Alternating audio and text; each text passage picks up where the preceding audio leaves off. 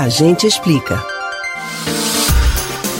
Nesta semana, o governador de São Paulo, João Dória, anunciou que o estado vai produzir uma vacina contra o novo coronavírus em uma parceria entre o Instituto Butantan e o laboratório chinês Sinovac Biotech.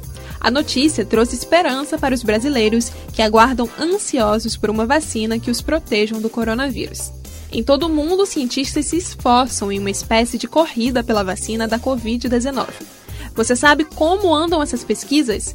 Quais são os resultados mais promissores até agora? Atenção que a gente explica. No momento, existem 136 candidatas a vacinas em todo o mundo. 10 estão em fase clínica, com testes em humanos, e uma já se encontra na fase 3, ou seja, no momento de testagens em massa.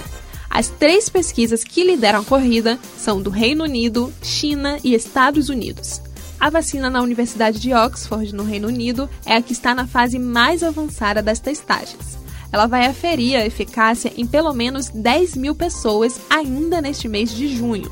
Na China, os primeiros resultados já apontam que a possível vacina é segura e gera anticorpos.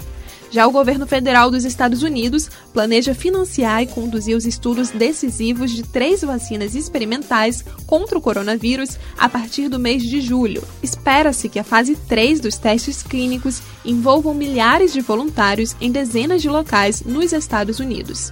Aqui no Brasil, os primeiros testes começam em julho e o Instituto Butantan terá domínio da tecnologia para produção em larga escala. A previsão é de que a vacina esteja disponível até junho do ano que vem. Você pode ouvir novamente o conteúdo do Agente Explica no site da Rádio Jornal ou nos principais aplicativos de podcast: Spotify, Google e Apple Podcasts. Beatriz Albuquerque para o Rádio Livre.